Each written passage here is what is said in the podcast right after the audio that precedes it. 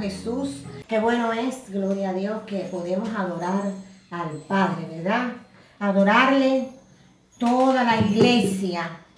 Adorar al Hijo y al Espíritu Santo, oh Cordero, Santo de mi Dios. Él se merece toda la adoración de vida. Y en esta hora volvemos a saludar a los hermanos en Cristo y le bendecimos en el nombre del Padre, del Hijo y del Espíritu Santo. Quiero en, esta, en este día traerle una meditación en la palabra de Dios en el Salmo 1. Pueden buscar en su Biblia el Salmo 1. Y el título de este tema es Una vida con buenos frutos. Una vida con buenos frutos. Busquemos el Salmo capítulo 1. Dice la palabra de Dios. Bienaventurado el varón que no anduvo en consejo de malos, ni estuvo en camino de pecadores, ni en silla de escarnecedores se ha sentado, sino que en la ley de Jehová está su delicia y en su ley medita de día y de noche.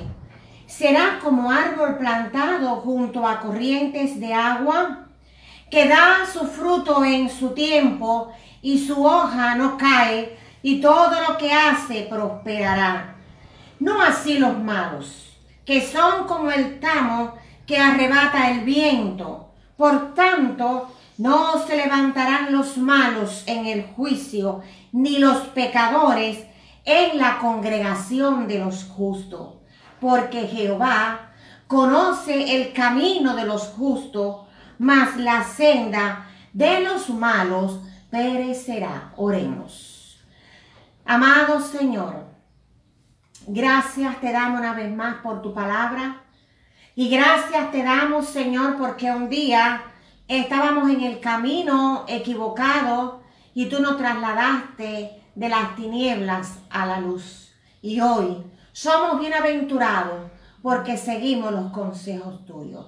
Te pido que bendigas una vez más a tu iglesia y que tu palabra sea para provecho de todo tu pueblo. En el nombre de Jesús, amén y amén. Una vida con buenos frutos. La palabra de Dios cuando dice, bienaventurado el varón o la varona, ¿verdad? La palabra bienaventurado quiere decir muy dichoso. Y este salmo sirve de introducción a todo el libro de los salmos y pone en contraste las únicas dos personas reconocidas por Dios. Primero, los piadosos, que se caracterizan por la justicia, el amor, la obediencia a la palabra de Dios y la separación de la comunión con el mundo. Los impíos, que representan los caminos y el consejo del mundo que no guardan la palabra de Dios y por consiguiente no tienen parte en la asamblea del pueblo. Dios conoce y bendice a la persona piadosa, pero los impíos, dice la Biblia, que no tienen parte en el reino de Dios y perecerán. Por eso es que dice, no así los malos, ¿verdad? Ahora, vemos en el libro de Corintios, en primera de Corintios, capítulo 6, versículo 9, lo que dice el Señor acerca precisamente de la conducta de los impíos que no obedecen la palabra de Dios y no, y no quieren escuchar el consejo de Dios. Dice, hace una pregunta. ¿No sabéis que los injustos no heredarán el reino de Dios? No erréis, ni los fornicarios, ni los idólatras, ni los adúlteros, ni los afeminados, ni los que se echan con varón. Ninguno de ellos, y, la lista más grande, dice el Señor que no, ¿verdad? Que no heredarán el reino de Dios. Ellos están en rebeldía con la palabra de Dios. Ellos no guardan la ley de Dios. Y si los impíos, que son aquellas personas que no conocen a Dios, que no son hijos de Dios, permanecen y persisten en la desobediencia a su palabra, pues simplemente el Señor dice que no heredarán el reino de Dios. Dice, no sabéis que los injustos no heredarán el reino de Dios. Es decir, que si no lo sabes, en 1 Corintios capítulo 6, versículo 9, ahí lo dice. Vamos a ver que también en el versículo 1 dice que no anduvo en consejo de malo. Bienaventurado el varón que no anduvo en consejos de malos. En este primer versículo recalca la distinción entre los justos y los malos. Los verdaderos creyentes pueden distinguirse por las cosas que no, eh, que no hacen, ¿verdad? Que los lugares a donde no van y por las personas con las que no se asocian porque asociarse es otra cosa.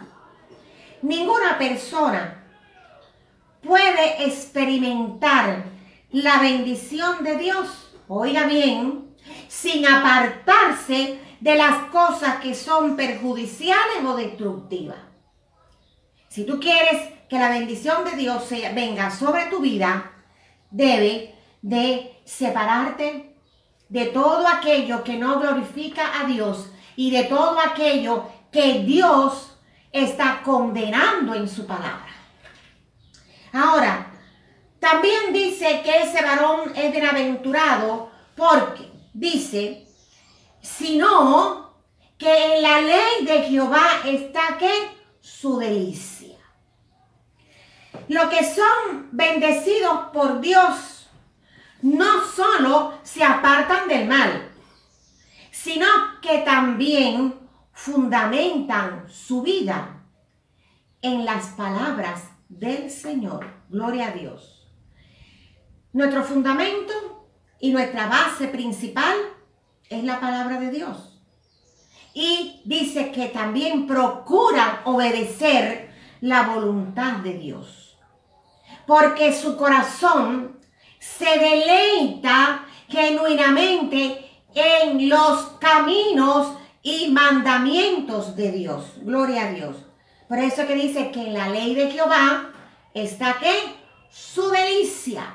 Gloria a Dios. Y qué bueno es, y ojalá Dios nos ayude a que podamos deleitarnos siempre en su palabra. Dice, hay un salmo que dice que es más dulce que la miel. Gloria a Dios, y es cierto. Ahora, como nosotros tenemos un corazón genuino para Dios y queremos obedecer los caminos y los mandamientos de Dios y no asistimos ni seguimos los caminos donde los malos perecen.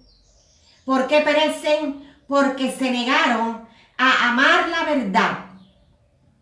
Y la motivación de su conducta está en sus emociones y espíritus, ¿verdad? Redimidos, cautivados por la verdad de Dios, tal como se revela en su palabra. Nosotros hemos sido cautivados, hemos sido redimidos por la palabra de Dios y por eso es que nos deleitamos en su palabra. Porque es un cautiverio maravilloso, ¿verdad? Es algo que disfrutamos. Dice el Señor en 2 de Tesalonicense capítulo 2 versículo 10. Dice, y con todo engaño de iniquidad para los que se pierden, por cuanto no recibieron el amor de la verdad para ser salvos. Aquí en este versículo el Señor está hablando de un engaño de iniquidad. Sabemos que los consejos del mal, los consejos de este mundo, son consejos engañosos. Y la palabra iniquidad quiere decir es igual a pecado. Y los hombres, al no tener temor de Dios, pues sus consejos casi siempre están acompañados de pecado. Y lo más bonito es que lo justifican muy bien, con unos argumentos tremendos, ¿verdad? Sin embargo, ese es un camino de perdición. ¿Por qué? Porque no recibieron, ¿verdad? El amor de la verdad. ¿Quién es la verdad? Jesucristo. Él dice que Él es el camino y que Él es la verdad. Y esa verdad es para salvarnos, para ayudarnos, pero han preferido seguir el camino engañoso de iniquidad. Que el Señor nos ayude a que los únicos consejos que nosotros escuchemos sean los consejos que vengan de Dios y están respaldados por su palabra. Porque nada, que nadie te diga, que nadie te aconseje, que no venga este, respaldado por la palabra de Dios, no lo acepte, ¿verdad? Porque son consejos engañosos. Ahora, en el versículo 2 también dice, y en su ley medita de día y de noche.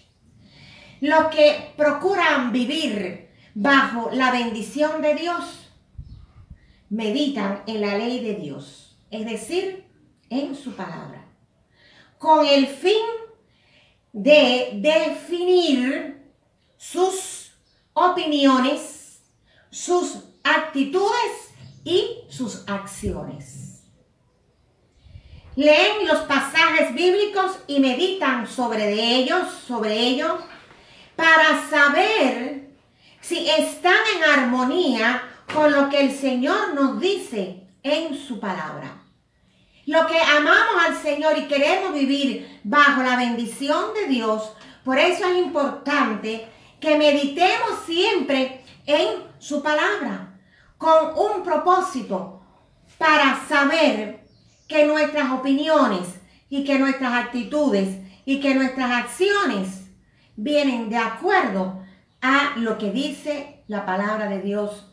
Por eso es que es necesario que nosotros meditemos en su palabra de día y de noche.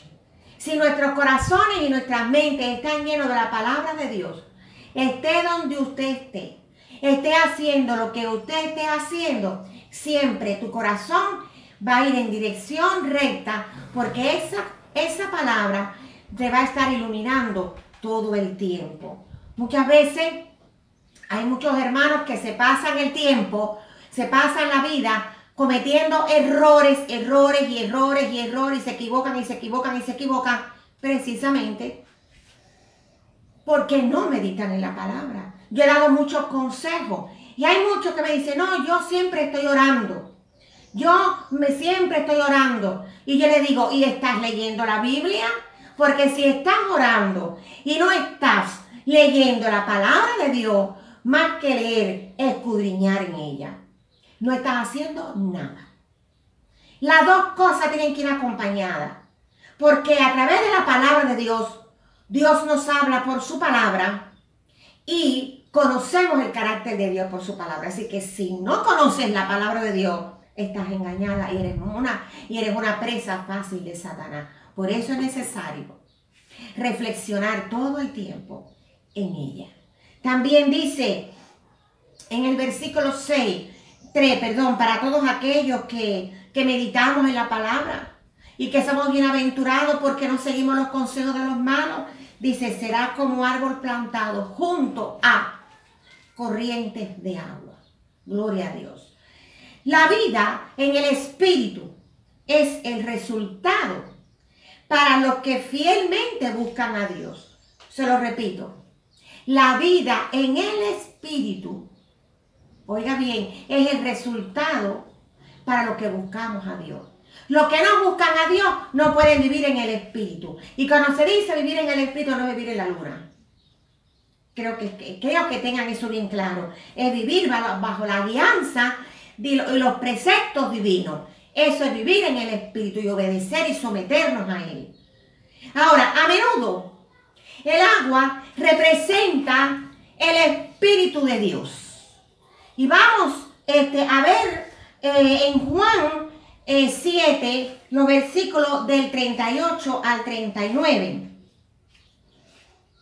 Busquen en su Biblia Juan 7, Juan 7. Vamos para allá. Juan 7, del 38 al 39. Un momentico.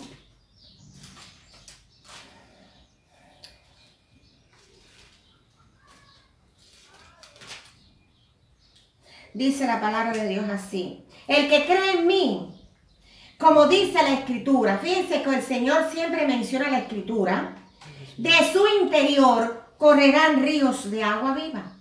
Esto dijo del Espíritu que habían de recibir los que creyesen en Él, pues aún no había venido el Espíritu Santo, porque Jesús no había sido aún glorificado. Es decir, que es necesario que ese espíritu esté en nosotros y vamos a seguir avanzando. Ahora, vamos a ver que los que son enseñados por Dios y guardan su palabra, recibirán una fuente inagotable de vida del espíritu. La frase, todo lo que hace prosperará, no quiere decir que nunca ocurrirá un problema o nunca va a haber un fracaso, sino más bien que una persona piadosa conocerá la voluntad y la bendición de Dios. Ahora, cuando habla de el espíritu que habían de recibir los que iban a creer en él y habla de un río de agua viva. Ahora, ese río de agua viva sabemos que es la presencia del Espíritu Santo. Y cuando un hijo de Dios tiene el Espíritu Santo y habla, aquí habla de ríos en plural, de agua viva, siempre va a haber bendición espiritual en su vida porque va a haber una relación íntima con Dios. Por eso, a veces yo observo a, muchos hijos de Dios y su lenguaje, su forma de proceder, su forma de actuar, su forma de vivir, no me están diciendo que tienen los ríos del Espíritu Santo. Porque su lenguaje no es de Dios. Y nosotros los hijos de Dios, que supuestamente dice que tenemos la mente de Cristo, ¿cómo debe ser nuestro lenguaje? Yo me doy cuenta inclusive que hay muchos hermanos que no son capaces de decir Dios te bendiga. No son capaces de decir Dios te bendiga. Y cuando hablan con uno, te hablan y tú lo ves que su actitud no parece que es un hijo de Dios y que tiene los ríos del Espíritu Santo. Cuando uno tiene el Espíritu Santo, tiene el gozo del Señor. Y dice la Biblia que el gozo del Señor es nuestra fortaleza. Y ese gozo no es por fuera, es por dentro, por lo de que está dentro, se ve por fuera. Por eso es que yo le exhorto en esta, en esta hora que si usted no experimenta o no está experimentando los ríos del Espíritu, vaya a la rodilla y Señor, lléname de ti. Y quita, Señor, todo lo que hay en mí que está estorbando, que esos ríos fluyan. Señor, porque Dios no miente. Porque Él dijo que iba a enviar esos ríos y el Espíritu que él iba a enviar. Si vemos Juan 15, 4, vamos a buscar Juan 15, 4. ¿Qué dice el Señor? Vamos a ver. Juan 15, 4. Permaneced en mí y yo en vosotros. Como el pámpano no puede llevar fruto por sí mismo si no permanece en la vid, así tampoco vosotros si no permanecéis en mí. Es decir, que aquí el Señor nos está exhortando que hay que permanecer en Él si queremos experimentar, ¿verdad? Estos ríos del Espíritu Santo. Nadie que no permanezca en el Señor lo va a experimentar. Entonces vamos a leer lo que dice los versículos del 4 al 6, vamos a ver lo que dice el Señor. No así los malos, miren la diferencia. Que son como el tajo que arrebata el viento. Por tanto, no se levantarán, así lo dice, los malos en el juicio, ni los pecadores en la congregación de los santos, porque Jehová conoce, gloria a Dios, el camino de los justos, mas la senda de los malos perecerá. Bueno, vemos aquí que habla de los malos y dice que, que en el Salmo 1 describe a los pecadores no arrepentidos con tres imágenes horribles. Primero, son como el tamo que arrebata el viento, que son arrebatados por las fuerzas que no pueden ver. Y el tamo es una hoja seca, es una hoja vana, es una hoja sin peso. Y por eso es que cualquier vientecito se la lleva. Y así están viviendo muchas personas como el tamo. Ahora, vamos a ver en Efesios 2.2 dice que en los cuales anduviste en otro tiempo, siguiendo la corriente de este mundo, conforme al príncipe de la potestad del aire, el espíritu que ahora opera en los hijos de desobediencia, serán condenados delante de Dios el día del juicio. ¿Por qué? Porque son como el tamo, sin, sin eh, fundamento, están vanos. Y sin embargo, el Señor en su misericordia, antes de Cristo en nuestras vidas, éramos como el tamo. Sin embargo, al oír la voz de Dios, decidimos abrirle nuestros corazones, ¿verdad? Para que Él cambie y Él cambió esa, esa condición de tamo, si no nos dio la condición de hijo de Dios. Vamos a ver un momentico lo que dice el Señor acerca de esos que están ahora, que tienen un espíritu, dice así, espíritu de desobediencia. Ustedes saben que en estos tiempos en que vivimos, ¿verdad? Hay un espíritu demoníaco, ¿verdad? En la sociedad que, que va de continuo hacia el mal, ¿verdad? Y que son este, desobedientes. Es una operación que no, no se cansan, ¿verdad? De someter a las personas. Y dice el Señor que esos, que esos hijos que son desobedientes, sobre todo a su palabra, a su mandamiento, su mandamiento y estatuto, dice que serán condenados delante de Dios el día del juicio. Y vamos a ver algunos pasajes de la Biblia. Busquen ahí en la Biblia el Salmo 76, momentico. Salmo 76, versículo 7.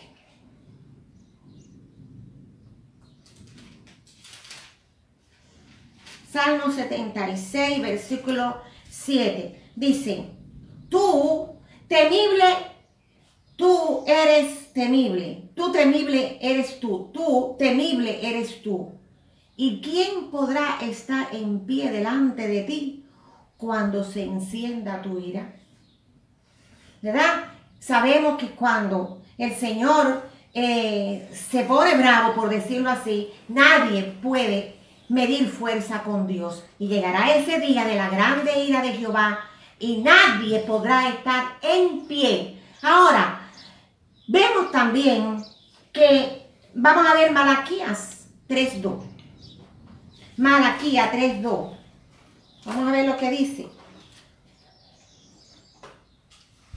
Malaquías 3.2. ¿Y quién podrá, ese es un profeta, ¿verdad? ¿Y quién podrá soportar el tiempo de su venida?